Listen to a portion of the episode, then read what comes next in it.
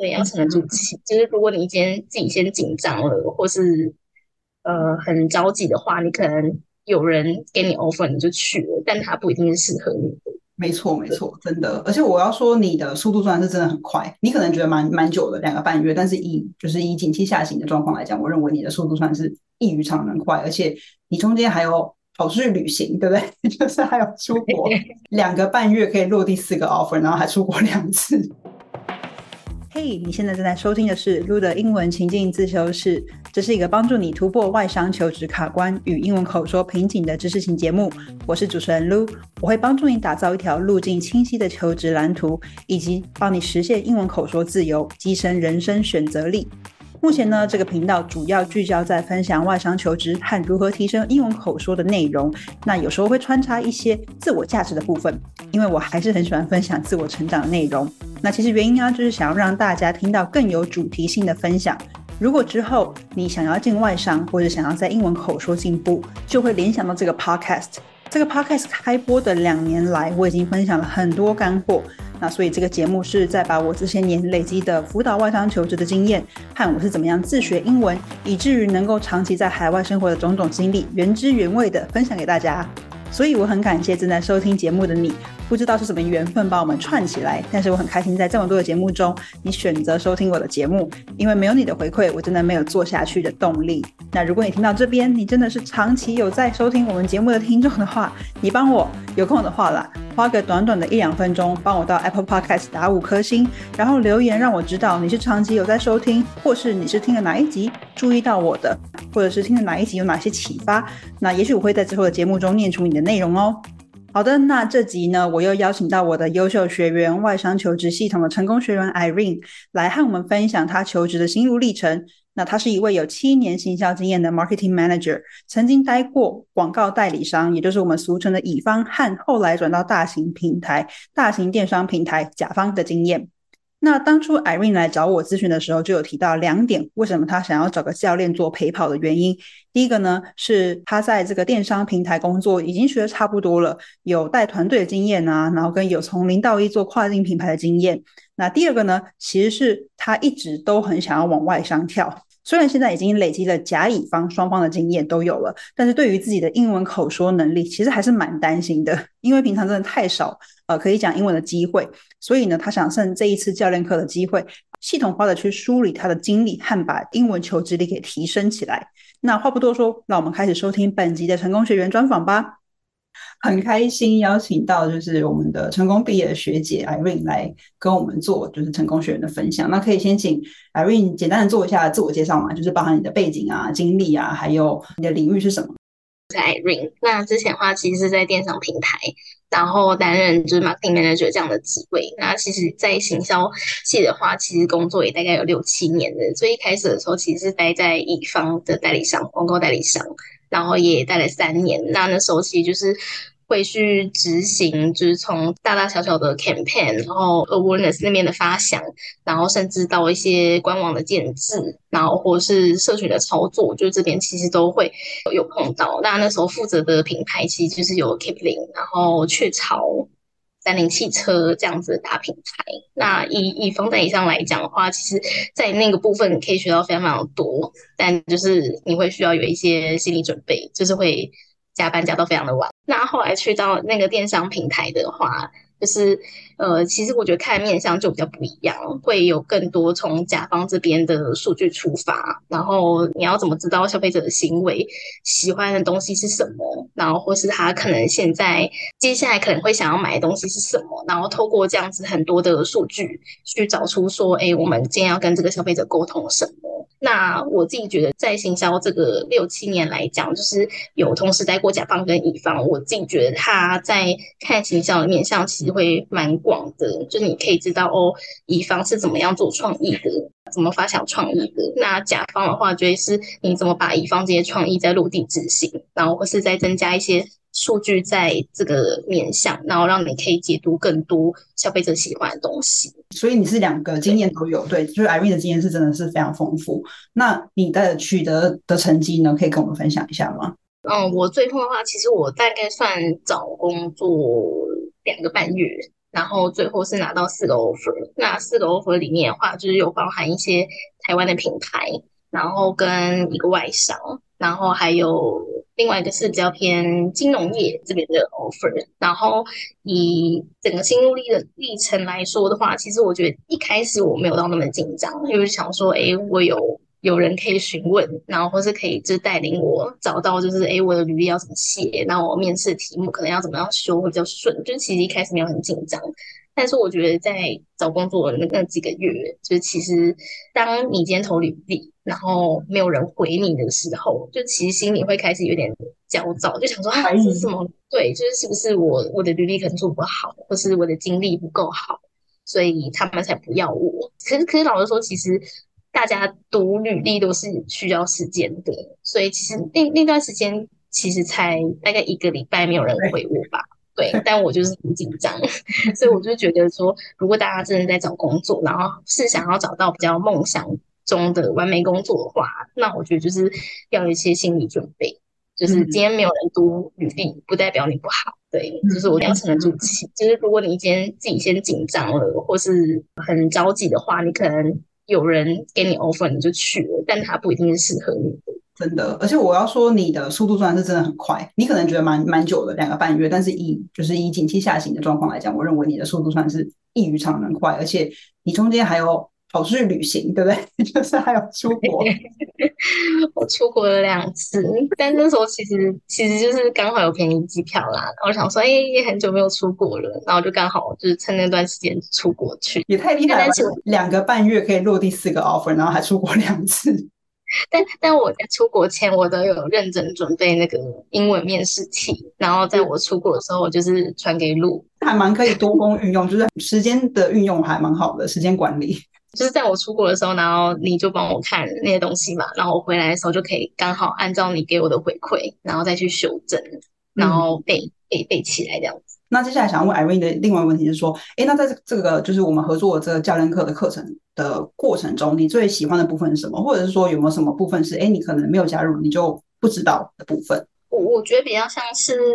因为其实我之前不知道外商在看履历的时候，他会特别看某一些关键字。然后或是他可能会用一些系统去送那个关键字，你有没有符合？然后先做一轮的筛选。就是像我之前不知道这个，我可能就只是会把我的中文履历翻成英文。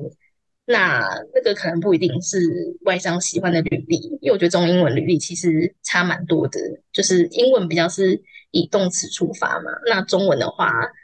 呃，你列点之后，你可能还可以再写一些叙述。对，就是我觉得两边看履历的方式不太一样，所以我自己觉得在呃教练课里面的话，里面会讲到蛮多，哎，外商怎么看履历，然后我们可能要使用哪些动词是呃他们比较喜欢的，然后或是说你怎么样把你的履历简短 highlight 成一句话，然后那句话是可以把你的成绩，然后或是你的特质都讲出来。嗯，我觉得。这个是我自己上完之后觉得，哎，好像蛮有收获的一个地方。嗯，我发现发现看到你的 resume 的 before 跟 after，其实真的就是感觉那个整个怎么说 impact 强度只有起来很多。因为其实你做过非常多很厉害的专案，然后就是不管是数字啊，或是可量化，其实你都有找到那些关键点，但就是透过可能 polish 的过程之中，然后让它更 highlight 出来。然后更对应到说，哎，这个职位应该要强调什么一些的呃特质，或者说这些的过去的经历的背景。对，之前写英文履历的时候，我会比较写成一段话，就是可能我讲我一个我的成绩就有三四句这样写下来。但就是后来就是修完之后就发现，哎，其实那样子好像并不是外商喜欢的履历，就我觉得这边蛮有收获。那假设倒推为六，就是六个月前，那你觉得那个时候？你有没有一些心态，就是现从可能本土然后到外商，或是你之前过去经历的一些呃整个这样的历练，你有没有什么在内心心态上面上的转变？嗯，我自己觉得，因为我之前带的公司都是比较偏新创，所以他们自由度其实就会很高。比方说你的 work from home 政策，你可能一个礼拜你可以自由的 work from home，然后或是说你跟主管讲话，我觉得会是比较平行的。但是我觉得在外商可能。我我觉得在外商还是会有比较那种主管阶级制，就是今天到总经理或是到一个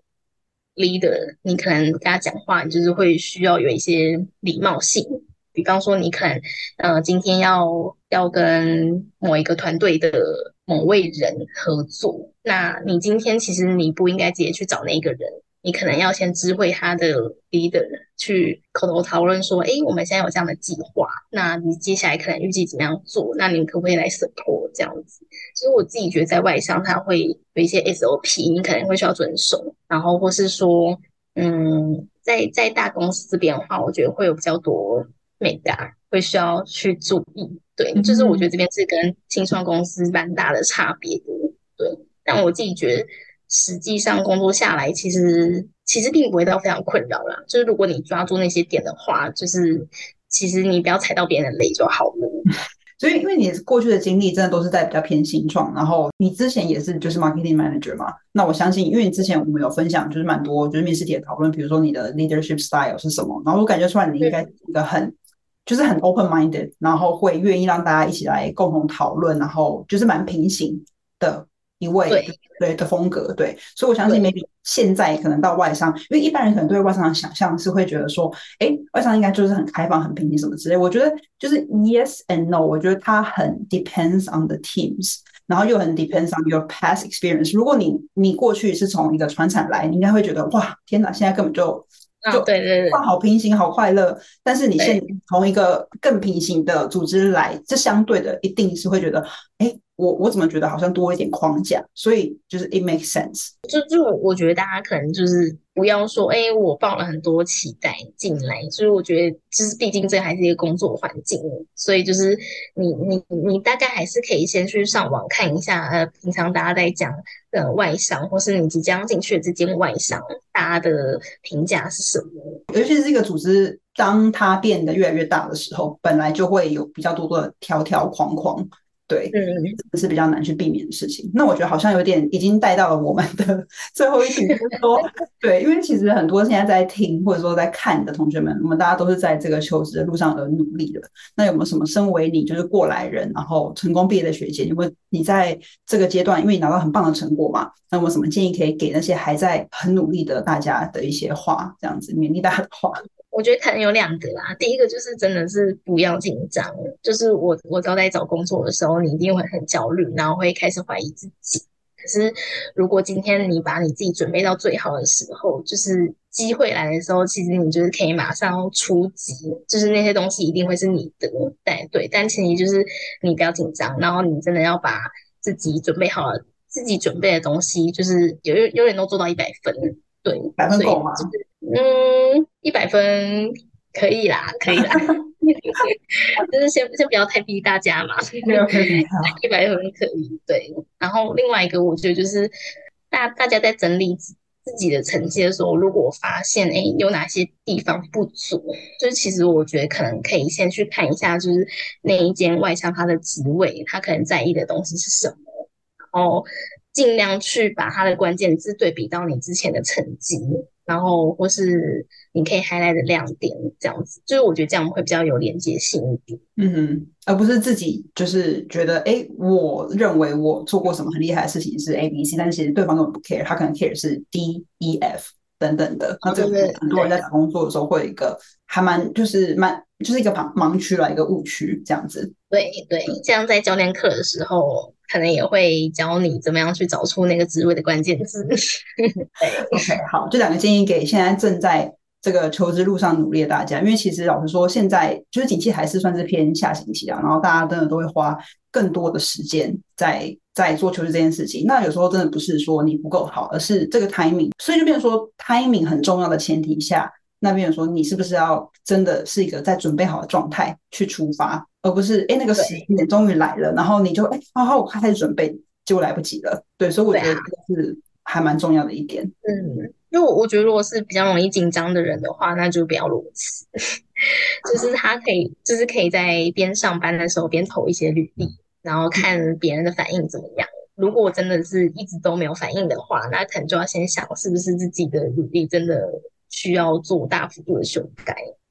那如果这上班的大家工作很忙，要怎么样同时兼顾求职？你会给大家什么建议？嗯，我我自己觉得可能就是自己要稍微分配一下时间，比方说，哦，我如果真的上班很忙的话，那我可能可以先定定一下，在这一个月里面，我比较不忙的时间是在什么时候时候？比方说下半月好了，那好，那下半月在这两周的时候，我可能要完成哪一些任务？比方说，我一定要把中文的履历在这两个礼拜完全的写完。那我可能在下一个月的呃下半月的话，我可能就是要把我的作品集完成。我觉得还是要定定一些时间轴，不然就是会一直这样拖下去。对，你要给自己一些小的 milestone 去达成，这样子。对对对，嗯嗯，或是或是上教练课啦。因为因为我自己觉得我是一个听 Irene 讲这件事哦，一直在夜配，就是因为我自己觉得我是需要别人逼的人，就是如果我今天是。自己很懒散的话，那我的时间轴可能就会拉得很长。嗯，可是因为就是要跟你讨论嘛，你可能也会问我说：“哎，那对你现在准备怎么样？”那我就有点紧张啊，就是我现在没东西怎么办？那我就会赶快 就是去准备，对，准备我自己的自我介绍啊，然后面试题目这样子。嗯，好，今天真的非常非常谢谢 Irene 宝贵的时间，然后跟我们分享这些就是他的心路历程。这样子，很感谢你，很感谢。希望大家可以找到自己喜欢的工作。